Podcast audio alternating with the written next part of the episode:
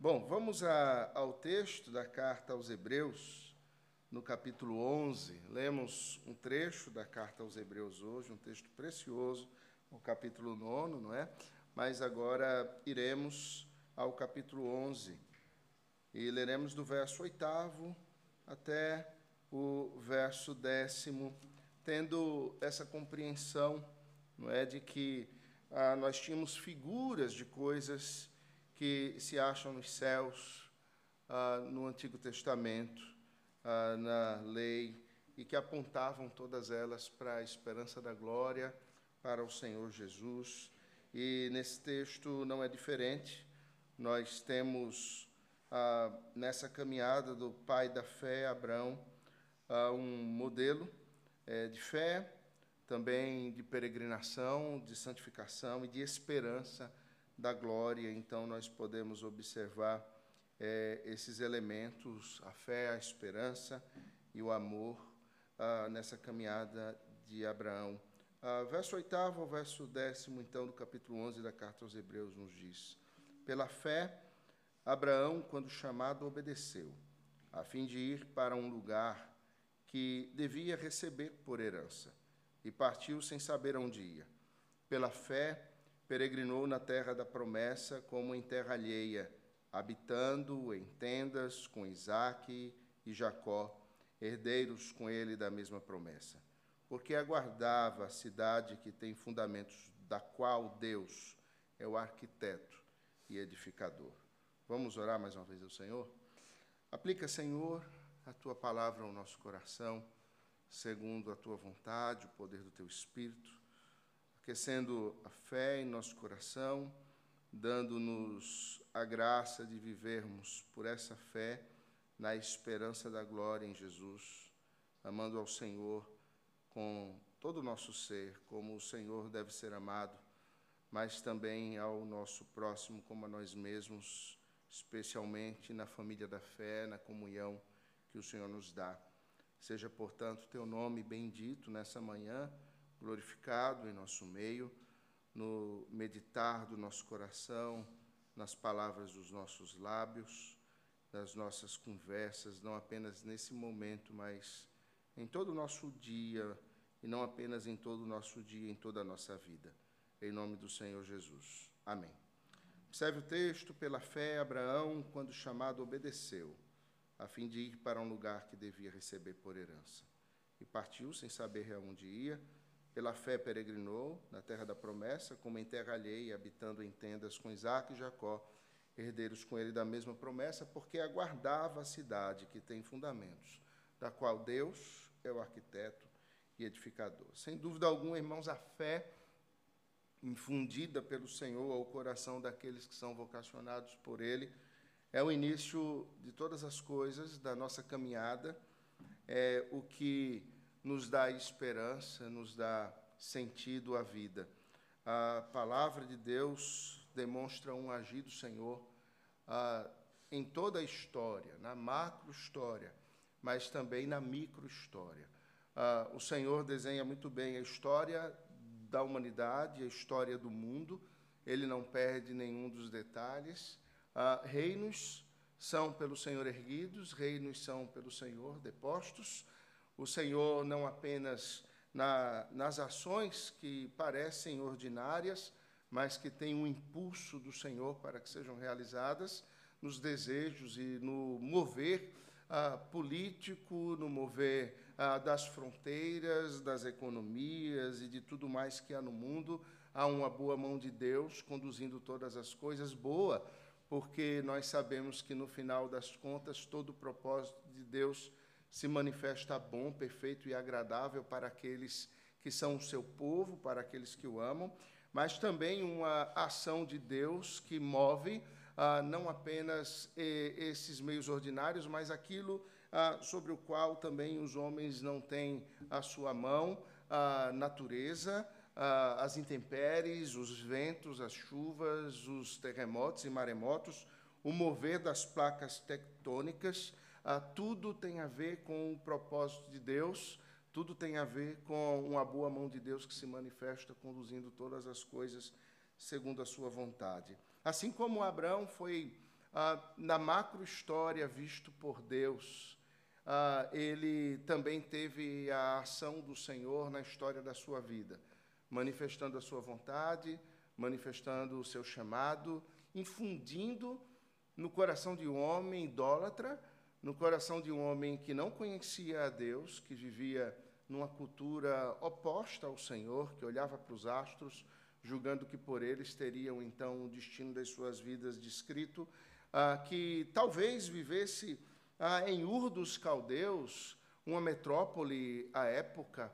Alguns ah, estudiosos têm a ideia de que Ur dos Caldeus, no período de Abraão, já estava cerca de 500 mil pessoas. A gente está falando de uma Caruaru, nós estamos falando de uma grande cidade. Ah, e Abraão era um dos homens abastados daquele lugar. Alguns chegam a dizer que em Ur dos Caldeus as famílias mais abastadas chegavam a ter água quente nas torneiras. Bom, eu não tenho água quente na minha torneira, mas Abraão provavelmente é, aí no quarto milênio ou no terceiro milênio antes de Cristo já ah, experimentava esse tipo de coisa, uma água que era aquecida é, pelos pela, pela sua, pelo aquecimento do sol e descia é, quente durante o dia e a noite ah, para aqueles que habitavam em casas que podiam ter essa estrutura. E Abraão vivia dessa maneira, ah, do alto do seu conforto, sua riqueza, de sua boa vida, de sua idolatria, o Senhor chama. E nós conhecemos a história de Abraão, um homem que ouve a voz de Deus. Eu não sei como o Senhor se revelou a Abraão, se foi no vento, se foi no fogo. O texto bíblico não diz se foi numa voz que veio a ele, ou o céu se abriu e um anjo apareceu. O texto bíblico não diz. Eu sei que se pudermos, pudéssemos ter aqui o testemunho de cada um de nós acerca da maneira como Deus se revelou, falou conosco, seria de um modo distinto, pessoal, particular, ah, na vida de cada um de nós. Ah, uns tiveram experiências ah, muito tranquilas, não é? e Deus conduziu-os a, os conduziu ao conhecimento da palavra de Deus, à compreensão da fé de uma forma muito mansa, sendo conduzidos pelos pais, a igreja. Por exemplo, essa foi a minha experiência. E eu imaginava, lendo aquelas biografias, é, e cheguei ali na minha pré-adolescência, lendo a biografia de irmão André, né, o contrabandista de Deus. E naquela biografia, André é filho de uma família holandesa cristã, ah, na sua juventude se desvia do evangelho e ele então tem uma experiência mais adiante com o Senhor, de sorte que se torna aquele homem tão usado pelo Senhor na evangelização do leste europeu e depois até da própria China. Ah, mas eu imaginava então, lendo esse tipo de biografia, que como André, guiado ah, o Senhor pelos pais, eu tinha que me desviar também do Evangelho para poder ter uma experiência assim mais forte, sabe, de, de ser arrancado do lamaçal do pecado pelo Senhor. Isso nunca aconteceu pela bondade e graça de Deus. Eu até tentei, irmãos, me desviar, mas não teve jeito. Não, é? não, te, não teve jeito. Eu tentei fazer amizade com aquelas almas cebosas que normalmente têm é, próximas a nós, mas não teve jeito, eles não me quiseram perto deles. Eles diziam: não, você é um padre, fique longe da gente. E eu já chegava até a fazer o sinal da cruz, né? mas não teve jeito de me desviar e, pela bondade do Senhor, mantive. Mas outros não foram assim. Alguns foram conduzidos, chamados, vocacionados pelo Senhor no meio da dor, uh, outros em meio à dor física ou à dor emocional, uh, outros em meio a dificuldades uh, materiais, familiares. O fato é que Deus age da maneira que Ele quer, soberanamente e providencialmente, uh, falando exatamente daquela maneira que cada um de nós terá os ouvidos prontos para ouvir. Deus tem uma voz que alcança o coração do indivíduo e cada coração tem uh, as suas particularidades. E Abraão, ele certamente ouviu a voz de Deus dentro da particularidade dele, uma voz que foi inconfundível, uma voz que foi ah, irresistível. E ele precisou, então, como nós conhecemos na história, largar todas as coisas, juntar os seus familiares e aquilo que poderia ser mobilizado. Ah, e então lançou-se a uma caminhada. E o texto mostra ah, exatamente passos da caminhada da fé. E é sobre isso que eu quero pensar com os irmãos. É, em primeiro lugar, ele é chamado, ele é vocacionado pelo Senhor e há uma ação, uma resposta a Deus naquele chamado que o Senhor lhe faz. Irmão, sempre que o Senhor fala, sempre que o Senhor é, faz com que a sua voz inconfundível seja ouvida por nós, e há essa voz que é falada naquela vocação eficaz com qual o Senhor nos chama, ah, e cada um de nós a ouviu, senão não estaríamos aqui. Mas há também uma voz que é ouvida pelo Senhor na caminhada, ah, enquanto somos chamados, o Senhor continua nos chamando, ah, e Ele vai nos atraindo com a sua voz, ora doce, ora uma voz de maior autoridade, como voz no meio de um trovão, e Ele nos exorta e ele nos instrui. E a cada domingo, quando estamos juntos, ouvimos a palavra de Deus e nós chamamos a pregação de profecia. É o momento em que Deus fala conosco. Ou mesmo quando abrimos a palavra ah, nos nossos devocionais particulares, no culto doméstico que realizamos, ou mesmo ah, quando particularmente abrimos e queremos ouvir a voz do Senhor em meio às lutas da nossa vida e o Senhor nos fala, é, quando Ele fala, Ele exige uma resposta daqueles que são seus ouvintes. Deus não é, lança palavras ao vento. Deus não fala ah, sem objetivos, Ele tem sempre uma intenção. a voz do Senhor sempre é intencional para com o seu povo e Ele exige uma resposta que ah, não pode ser outra, senão uma só. E Abraão responde exatamente como ah, os servos do Senhor devem responder: ele obedece. Aquilo que se demanda, aquilo que se requer ah, daqueles que são alvo da voz de Deus sempre é a obediência.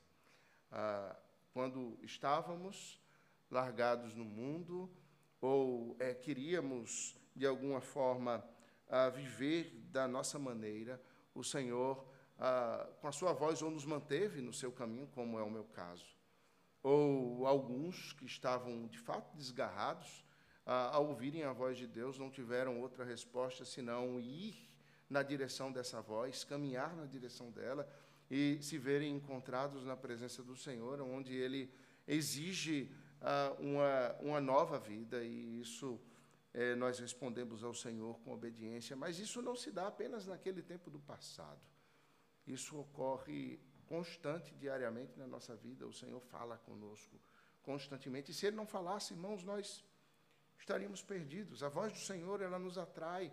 É uma voz constante que, como um canto, nos atrai a, a, ao seu, ao seu, a sua gênese, a sua, é, a sua, a sua nascente. Nós ouvimos a voz de Deus e nós corremos atraídos pela sua doce voz e queremos estar diante dele.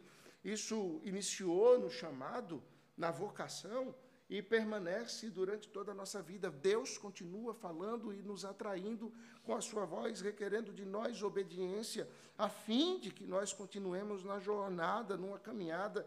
E é isso que se dá com Abraão. Ele ouve a voz do Senhor e ele a obedece, sabendo que o que era requerido dele era que se ele se, ele se levantasse do seu lugar, ele se levantasse do, do seu conforto, da sua zona de estabilidade, de conforto, e ele fosse a um lugar é, que ele não conhecia, ah, sem saber para onde ia, e é interessante que o verso oitavo diz exatamente isso, e ele partiu, sem saber para onde ia. Já pensou? Ah, nós queremos ter o controle e o planejamento da nossa vida, não é verdade? Nós queremos ter as coisas muito bem delineadas. Isso faz parte. É tão verdade que o sábio em Provérbios vai dizer que o coração do homem pode fazer planos. E de fato faz, e é natural ah, das nossas vidas fazermos planos, nós fazemos. Nós fazemos planos para nós ah, mesmos e nós fazemos planos para os nossos filhos, não é verdade? Ah, ah por exemplo, se depender de mim, Isabela vai ser é, a, a, a próxima grande pintora é, do mundo. E eu vou ganhar muito dinheiro com os quadros dela. Se depender de mim, Letícia vai ser a próxima Beethoven. E eu também vou ganhar dinheiro com muito dos partituras que ela vai escrever. Ah, os outros eu não sei. Eu acho que é, talvez Gabriel se torne presidente do Brasil. Né? Ah, eu acho que Jesus volta antes. Volta, Senhor. Não é? Ah, a gente faz planos para os nossos filhos, nós fazemos planos para a igreja. A igreja presbiteriana Moriá é uma igreja nascente. Quais são os planos que nós temos? A imaginação que surge como um quadro diante de nós quando nós imaginamos essa igreja. Eu imagino muitas coisas. É, eu, é coisa de pastor. Quando o pastor vê uma casa com placa de aluga-se, aí eu passei hoje, vi uma casa e disse, aqui da Igreja Moriá. Né? Então, a gente vê um terreno baldio, a gente aqui dá uma igreja. É, eu passei hoje é, em frente aonde era ali o, o espetos do derby, né? ali da Agamenon, que agora vai ser um coco bambu, não é isso? Eu acho que é. E vi um prédio assim construído, eu olhei assim, puxa, dava uma igreja tão legal nesse prédio. Não estou querendo fechar o coco bambu, mas aquela estrutura, eu fiquei imaginando a Moriá ali, né, no coco bambu. Quem sabe né, a igreja funciona e os irmãos já descem para almoçar no coco bambu? Imagina, seria ótimo. É, a gente fica imaginando, planejando, sonhando, mas o que Deus tem? Nós ouvimos a voz de Deus e Ele nos chama. Os irmãos deixaram o conforto ah, de onde estavam e simplesmente ouviram a voz de Deus num chamado que ele vos fez para uma plantação que ele iniciou e que ele vai levar para onde ele quer. Você sabe exatamente qual é essa caminhada? Quais são as particularidades, as curvas acentuadas ou as subidas cansativas que haverão? Talvez haja daquelas é, descidas, já foi em montanha russa? Eu odeio, eu detesto. Eu só quero ter a sensação da morte na hora de morrer. Eu não quero ter essa sensação antes da hora da minha morte. Eu não desejo isso. É, mas ah, eu vejo, às vezes, aqueles, aquelas, aquelas gravações de pessoas que estão em montanha-russa e colocam aquele, é, aquela é, câmera assim, de repente, num capacete. Irmãos, eu passo mal vendo os vídeos é? e de repente é aquela descida íngreme. É, às vezes é assim, nós não sabemos aonde de repente vai haver uma descida íngreme e o coração vai ficar lá em cima e o corpo vai lá embaixo e depois é que o coração chega, a alma se descola do corpo, não é? E você por um instante tem aquela sensação do doutor estranho, não é? é nós não conhecemos os detalhes, mas o fato é que Deus é assim mesmo, Ele nos chama para partirmos sem sabermos para onde vamos. Ah, sabemos exatamente para onde vamos no fim, aonde é a chegada, e o, Abraão também sabia. Mas ele não sabia exatamente onde os pés dele pisariam aqui. O Senhor nos conduz é, a caminhos, a locais, a situações e oportunidades ah, que nós não controlamos, as quais nós não temos nenhuma nenhum poder de atuação, nós simplesmente obedecemos e nós vamos aonde o Senhor quer que estejamos, nós simplesmente partirmos, partimos para um lugar aonde deveremos receber é, uma herança, um lugar que recebemos por herança. É, Abraão sabia disso, ele parte e eu, eu não sei exatamente quais foram as particularidades da conversa que o Senhor Deus teve com Abraão, imagino que foi muito mais longa do que aquilo que Moisés registra. É, Moisés simplesmente registra que Deus surge diante de Abraão e que o Senhor o chama para que ele saia da terra, da casa da sua parentela, e ele então vá a um lugar que o Senhor lhe mostrará. Mas eu imagino que é, na particularidade de Abraão, aquilo que Deus lhe disse deve ter sido mais longo ah, e com exigências mais profundas e Simplesmente Moisés registra aquilo que a gente precisa saber para a caminhada. É, tal qual nós dizemos assim: o Senhor me chamou e eu estou aqui, mas as particularidades simplesmente nós não declaramos. Não é? O fato é que nós sabemos que há uma herança. Abraão sabia que havia uma herança. Mas você já percebeu que, conquanto nós saibamos que há uma herança, é, é comum que nos esqueçamos disso? Comum que ah, na caminhada, enquanto nós vamos, nós comecemos a olhar para os lados e, e, e nós esqueçamos a herança, ou confundamos a herança. É, é possível, é comum É natural a mim e a você nós é, julgarmos que a herança, de alguma forma, ela é manifesta, ela é entregue, ela é vivenciada aqui. Não é? Há um, uma particularidade no que tange aquilo é, que é a, a, o, os prêmios, que são as bênçãos que Deus nos concede. Certamente, Deus nos concede bênçãos aqui, Deus é, nos concede ah, pagamentos pelo trabalho aqui e agora. No entanto, ele diz assim: Não junteis para vós tesouros na terra, onde os ladrões minam e roubam, onde a ferrugem corrói, mas ajuntai para vós tesouros nos céus. É, ele trabalha, o Senhor Jesus fala isso no Sermão do Monte, está muito fresco na minha memória, porque eu estou pregando o Sermão do Monte às terças-feiras na igreja, e nós temos trabalhado exatamente o capítulo 6, que trata é, dessa particularidade do que Deus é, dá aos seus servos aqui, mas aonde deve estar o coração dos seus servos acerca do pagamento que o Senhor lhes dará. O pagamento é uma herança, e essa herança não é aqui. Essa herança ela está lá no final e ela será dada com um pai vivo e não com um pai morto. Essa é uma particularidade dessa herança que recebemos. E tendo em vista essa herança, ah, o chamado é realizado, a herança é apontada e isso demonstra aquilo que surge e deve ser mantido no nosso coração quando somos vocacionados. Nós temos a visão, nós temos a, a, a mente levada e o coração é levado a imaginarmos aquilo que o Senhor tem preparado para nós. A, a morte, ela perde o seu pavor, a, a vida, ela é pintada com outras cores, e nós imaginamos o novo céu e a nova terra. Nós passamos a imaginar o encontro com o Mestre. A vida passa a ter um outro sentido. Nós vivemos aqui tendo em vista não o presente, nem o futuro. Nós andamos tendo em vista a eternidade. No novo céu e numa nova terra que serão é, então erguidos pelo Senhor, que já estão certamente construídos, mas que será revelado e descerá no dia do Senhor, que em breve chegará. Essa esperança nos conduz, irmãos, a, no meio das dificuldades aqui. E diferente do que muitos anunciam ou anunciaram lá nos anos é, 80, é, entrando pelos anos 90, só os que têm menos cabelo lembram dessa, dessa época. Ah, havia aquela pregação do triunfalismo, ainda há em alguns cantos por aí. Havia aquela pregação ah, de que o crente ele não adoecia.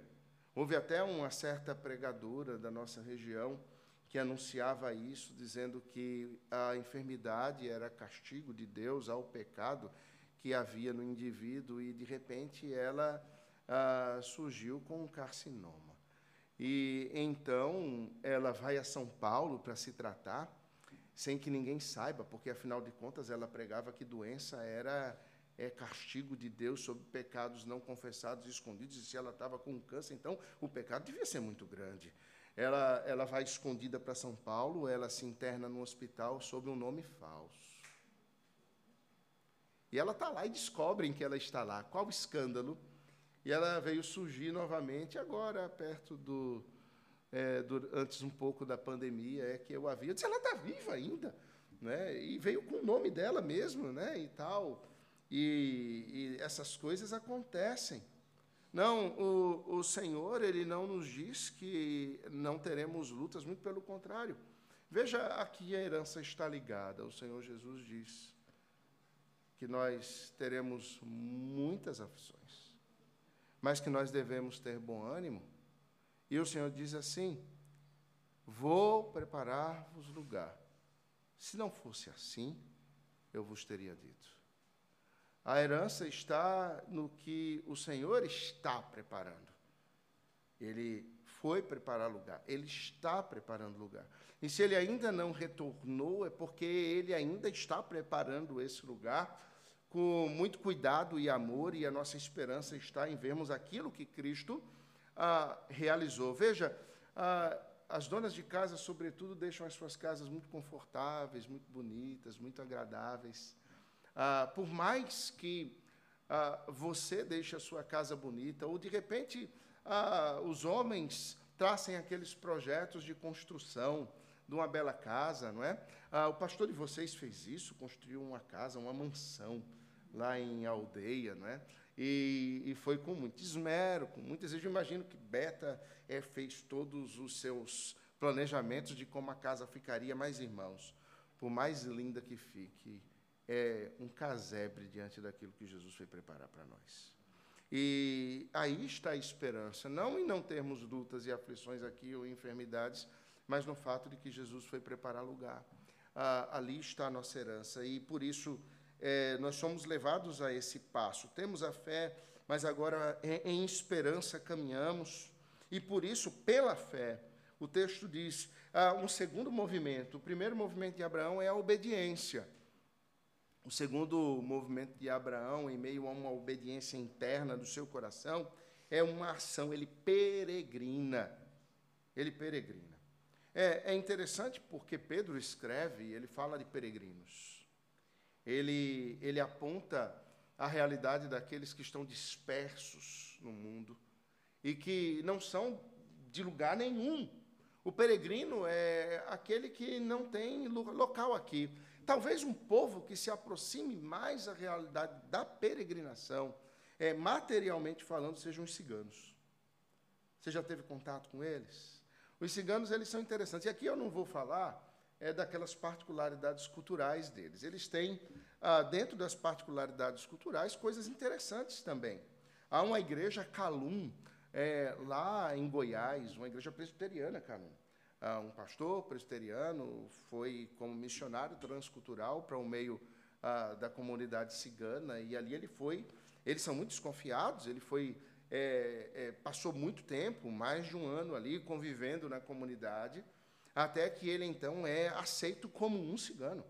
Ele foi aceito como um calum. Entre eles, eles falam no, no dialeto deles. Eles não falam em português, eles falam calum. E ele teve que aprender o dialeto deles para poder pregar no dialeto deles dentro é, da comunidade que eles viviam, até que um dia ele foi aceito e passou pelo, pelo ritual de se tornar um cigano, recebendo um chapéu. Era o, a linguagem de como ele era recebido. Só que aquele povo, conquanto esteja ali em Goiás, no Brasil, tenha nascido aqui dentro, eles têm uma outra identidade, eles têm uma outra cultura, eles têm um outro dialeto, eles têm uma outra maneira de agir, percebe? E eles podem peregrinar, eles não têm ligação a essa terra. Eles são peregrinos. Ah, muitos deles, a maioria, inclusive hoje, de alguma forma já é, assume bens aqui, não vivem mais em tendas. Eles têm casas. Mas ainda assim eles mantêm uma cultura, como se aquilo tudo fosse de fato temporário. Ah, Abraão peregrina. E veja que coisa interessante, o texto, no verso oitavo, diz que ele saiu, ele partiu para chegar numa terra, para chegar num lugar que ele recebia, receberia como herança. O, o verso nono diz uma coisa muito interessante. Olha para o verso nono e vê se você percebe algo muito interessante e curioso que tem nele. Pela fé peregrinou, veja aí, na terra da promessa mas ele, ele chegou na terra da promessa e ele continuou peregrinando na terra da promessa, porque ele a teve como se fosse uma terra alheia. Ele peregrinou, o texto diz, na terra da promessa, como em terra alheia. Ou seja, ele chegou no lugar que o Senhor lhe havia prometido. Ele começou a caminhar naquele lugar. Mas é como se Abraão tivesse chegado ali e ele tivesse dito assim: peraí, mas não é bem isso que eu. É onde meu coração está não é bem nessa terra. É, e isso é, demonstra o desapego de Abraão, por exemplo, quando chegando na terra. Você se lembra daquele episódio em que os servos de Ló e os servos de Abraão entram em conflito? E você, eu nunca entendi muito bem, até chegar nesse texto, o desapego de Abraão, afinal de contas, ele tinha sido chamado, o, o sobrinho Ló era um agregado. E estava ali é, sendo levado como familiar nas bênçãos que Deus havia prometido a Abraão, porque de fato é assim. O Senhor vocaciona um, mas essa vocação ela se estende, se manifesta de forma particular na vida de tantos quantos é, convivem com aquele vocacionado, que são levados, atraídos também no caminho do Senhor, e Ló foi assim.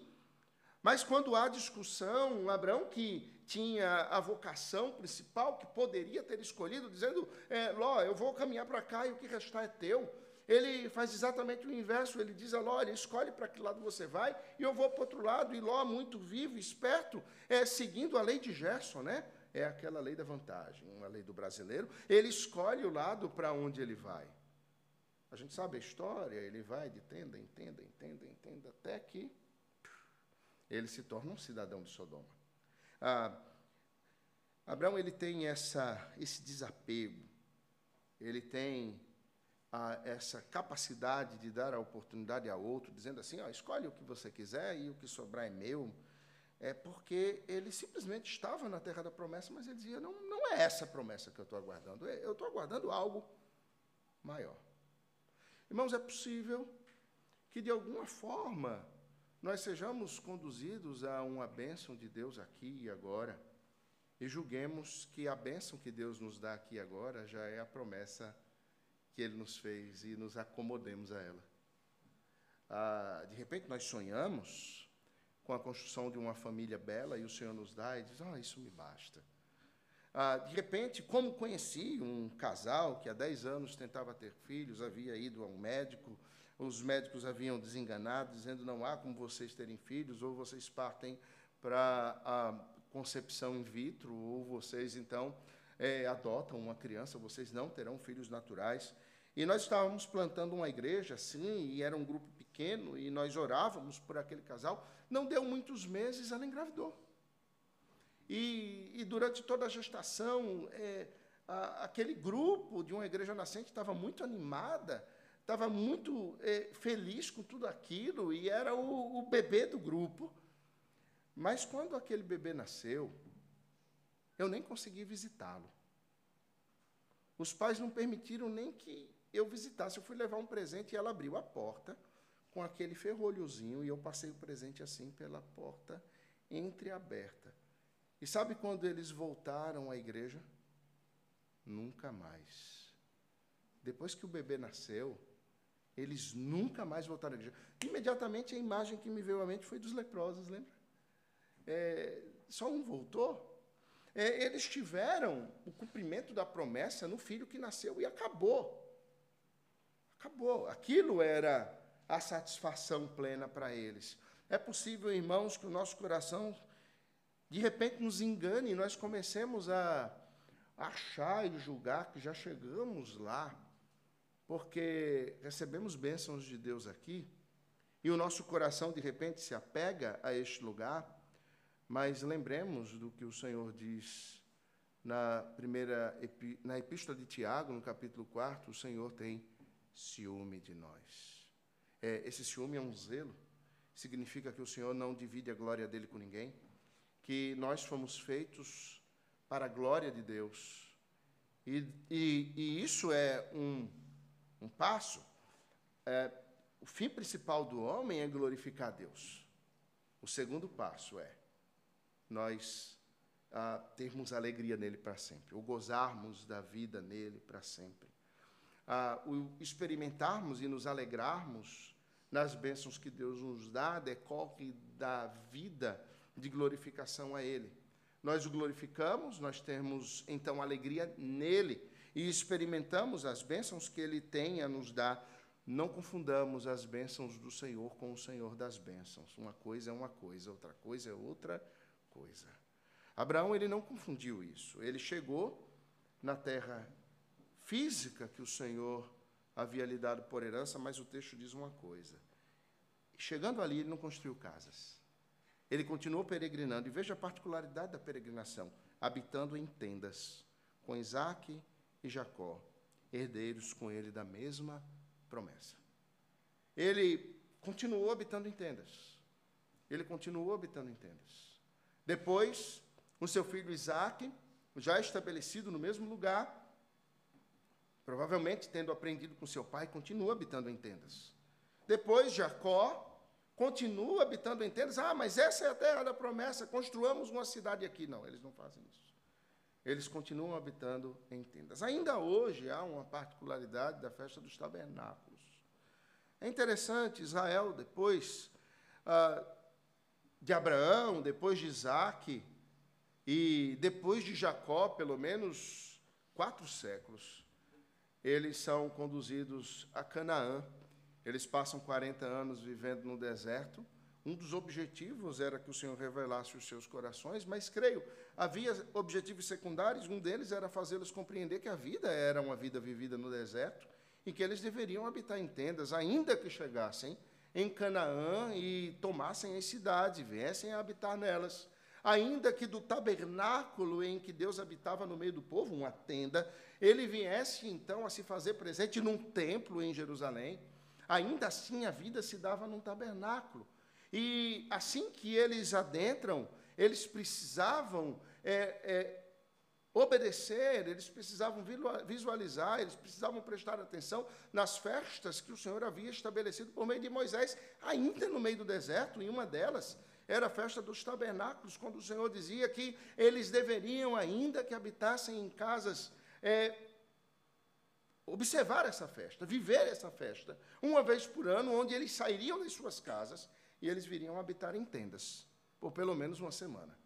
Aquilo é, deveria ter o propósito de lembrar os seus corações que, ainda que eles habitassem em casas apaineladas, ainda que eles habitassem em casas construídas de pedras e argamassa, é, e isso foi uma realidade, é, eles deveriam ter o seu coração relembrado de que essa não é a casa deles. Ah, ainda hoje, a festa dos tabernáculos é observada pelos ortodoxos. Ah, e eles estão em todo Israel, mas sobretudo em Jerusalém. Ah, os ortodoxos eles têm uma particularidade, eles não trabalham. Eles são mantidos pelo governo. É, lá tem Minha Casa Minha Vida, lá também tem, não é? Lá também tem. É, as casas deles são casas do governo, é, é isso mesmo. Eles vivem assim, é, tem bairros inteiros de ortodoxos, são é, apartamentos estilo é, esses que nós vemos, é, é, mais populares, no Minha Casa Minha Vida mesmo, e eles vivem ali. Eles moram em, em apartamentos assim, é, é, caixão, prédios caixão, e aí são bairros inteiros de judeus ortodoxos assim. E quando chega a semana da festa dos tabernáculos, ah, você não passa de carro nas ruas. Porque eles descem dos apartamentos. Eles fazem, sabe, a gambiarra, a velha gambiarra. Eles puxam o fio do apartamento e eles levantam tendas. Alguns descem com barracas, eles, eles passam uma semana morando na rua. Eles levam as barracas para o meio da rua, e esses bairros são assim. É, e eles passam ali a semana inteira. Bom, não é tão como no deserto, porque tem, tem energia elétrica. Né? E eles levam um gásinho para cozinhar ali também. E certamente tem um colchão inflável para dormir, não é? É um ventiladorzinho, é, não, é, não é exatamente como no deserto, mas eles se recordam. Ainda, irmãos, que com uma compreensão errada, porque, veja, esses judeus ortodoxos, quando fazem isso, a memória deles, ela vai para o passado. Eles se lembram de uma caminhada simplesmente do passado. A identidade, dele, a identidade deles está ligada ao passado. Para nós é diferente. Nós caminhamos aqui Lembramos das tendas, mas a nossa memória não é levada ao passado, a nossa memória vai à eternidade. É diferente. Nós olhamos para frente e percebemos a eternidade. Por isso, nós, como é, herdeiros com Ele da mesma promessa, ah, podemos viver em casas, podemos ter os nossos empregos, podemos aqui nos vestir muito bem, mas nós estamos tais quais aqueles hebreus que estavam para sair ah, naquele domingo do Egito. Nós estamos ah, vestidos, nós estamos prontos com cajado na mão e sandália dos pés, porque é o dia do Senhor e Ele há de nos chamar para uma jornada. E em breve a trombeta soará e nós precisamos estar preparados. Ele caminhava em fé e a esperança dele estava posta naquilo que o Senhor estava preparando e isso não era qualquer coisa que ele receberia aqui. O verso décimo deixa ah, muito claro aonde o seu coração estava apegado, para onde os seus amores se dirigiam, para onde os seus sentimentos eram conduzidos. Ele aguardava. a cidade que tem fundamentos. E só uma cidade tem fundamentos perpétuos, irremovíveis, fundamentos que não podem ser, de algum modo, levados a serem, a, a tremerem. Essa é aquela cidade da qual Deus é o arquiteto e o edificador. Essa não é a cidade do Recife, essa não é a Jerusalém que a gente pode de repente visitar em Israel, ou das grandes cidades do mundo, como Londres, Nova York, Atenas, Paris.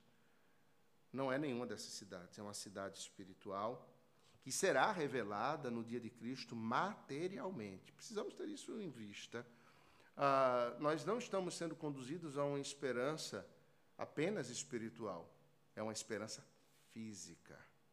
Uma esperança física. Cristo, ele revelará a eternidade, o espiritual, de forma materializada no dia dele, tal qual ele, Cristo, Espírito eterno, encarnou na plenitude dos tempos. Na plenitude dos tempos, aquele que era Espírito estava na criação e desde a eternidade tinha a sua palavra já determinada. Ele encarna, ele materializa a esperança dos antigos, a esperança não só dos antigos, mas a nossa esperança. Ela é materializada em Cristo e naquilo que Ele está fazendo. Ele tornará visível a todos os olhos e materializará um novo céu e uma nova terra, e nós haveremos de habitar numa cidade que tem os seus fundamentos nele. É, não sei se é bem assim, mas Heber Campos, o pai, porque tem Heber Campos, o filho, só falta Heber Campos, espírito, não é? É, Heber Campos, o pai, ele fala sobre é, a expectativa da eternidade e ele dá umas ideias é, interessantes. Eu me lembro de um trabalho que ele mandou a gente fazer é, na época em que eu era aluno dele. Eles, vocês têm ah, 24 horas para fazer um trabalho ah, de 20 laudas ah, sobre o estado intermediário da morte. Não quero outra coisa. Trabalho de 20 laudas sobre o estado intermediário da morte.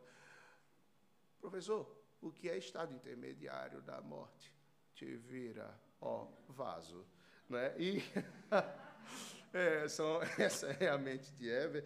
E aí ele diz assim, ó, Jerusalém descerá ataviada como uma noiva para o seu noivo. Essa será a coisa que veremos. Ele fala coisa. Né? E, e isso será material. Ah, irmãos, você não vai habitar em Jerusalém, está repreendido. Eu vou. Ele disse, não vai. Eu disse, eu vou. Não vai, porque eu também não vou. Esse é problema teu. Eu vou. Ele disse, não vai, porque ela será apenas uma cidade de todo um novo céu e uma nova terra. Ah, você vai morar na periferia. Eu disse, eu não, eu vou morar dentro da cidade. Não, você vai apenas visitar a cidade, porque as suas portas estarão abertas. Eu está repreendido, eu vou morar dentro dela numa rua de ouro, perto do Central Park, onde a árvore da vida está. Eu disse, estás enganado, vaso. Né? Ah, é, Heber tem uma visão ampla do novo céu e da nova terra. Ah, e ele diz assim: a Nova Jerusalém não vai caber todos os santos. Ah, eu acho que vai caber sim. Ah, eu, eu acho. Não concordo com ele, não. Mas aí fica na área da especulação. Ah, conversava com um casal essa semana passada. Na quinta-feira retrasada, eles perderam um filhinho. Ah, ela estava grávida com sete meses e ela teve uma pré-eclâmpsia. E ela foi internada, fizeram a, a, a cesariana, é, o filhinho foi entubado, levado à UTI, é, e os médicos disseram, olha, é, ele não vai sobreviver. E o marido dela é médico e aí pediu para que ela deixasse a UTI, conseguisse ir até a UTI neonatal e pudesse segurar a filhinha nos braços e a filhinha faleceu nos braços da mãe. É, o último suspiro, eles orando, agradecendo a Deus pela vida dela e entregando a alma dela ao Senhor. Isso é muito duro. Isso é, isso é, isso é, é marcante demais. E foi o segundo filho que eles perderam. Eles já haviam perdido o primeiro. E nós estávamos conversando ali, e como eu fui edificado por aquele casal. Porque em meio às lágrimas, ela ainda não é com todas as dores da cirurgia, eu disse: Eu vou visitar vocês. Eles não são é, de nossa igreja, é um amigo presbítero lá de Timbaúba me ligou dizendo: é, Pastor Vitor, minha sobrinha está passando por isso, o senhor podia dar uma assistência? Eu, claro, presbítero, eu vou hoje mesmo visitá-los. Eles disseram: Não, pastor, a gente prefere ir à igreja. E foram lá ao gabinete. E foram duas horas de conversa, e nós oramos juntos, choramos juntos. Mas o que me edificou foi a conversa com eles, eles dizendo assim: O Senhor Deus deu, o Senhor Deus tomou, bendito seja o nome do Senhor. E a gente conversava dizendo a esperança é que nós haveremos de entrar nessa cidade que tem fundamentos, do qual Deus é o arquiteto e edificador. E quando nós adentrarmos por aquelas portas, ah, nós lá em casa também perdemos o primeiro, e eu imagino que vai bater assim no ombro, né? Alguém vai dizer: Ei, eu vou dizer, eu lá te conheço. E ele vai dizer: Eu sou irmão, aquele filho que você não conheceu, que o Senhor amou tanto, que chamou antes de você. E que prazer te conhecer.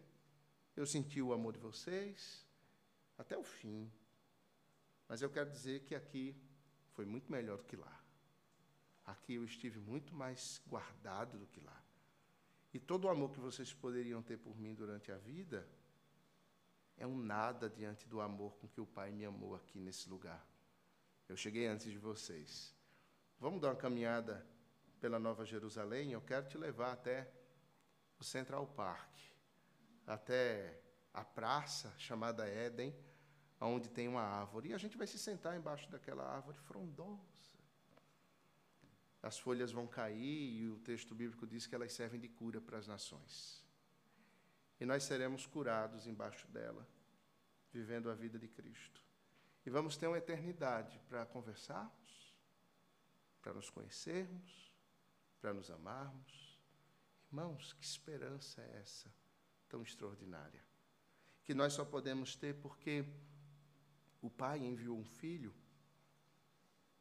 o Filho que andou aqui e habitou no corpo humano, mas enquanto andou aqui, andou exatamente como nós devemos andar um peregrino. E ele dizia, quando aqueles queriam segui-lo: Olha, os lobos têm onde reclinar, têm os seus covis, os pássaros têm os seus ninhos, mas o filho do homem não tem onde reclinar a cabeça. Jesus não tinha um endereço fixo. Ele andava e ele tinha pressa em fazer a obra de Deus. Ele tinha pressa em peregrinar. E assim, nós olhamos para Cristo e olhamos para o nosso pai da fé, Abraão também. E vemos aquele homem na sua estatura de fé, chegando na terra da promessa e dizendo: Não, eu não me satisfaço com isso, Senhor, porque eu sei que tu tens algo muito maior. A vida aqui não pode nos satisfazer. Porque, como lemos hoje no início, nós precisamos ter a nossa esperança posta no Senhor e devemos ansiar pelas correntes das águas, como a corça suspira por elas. Essa corrente de águas vivas, ela não corre livremente aqui, mas quando a cidade descer e Cristo rasgar os céus, quando todo olho verá Toda língua confessará que Ele é o Senhor com joelhos dobrados.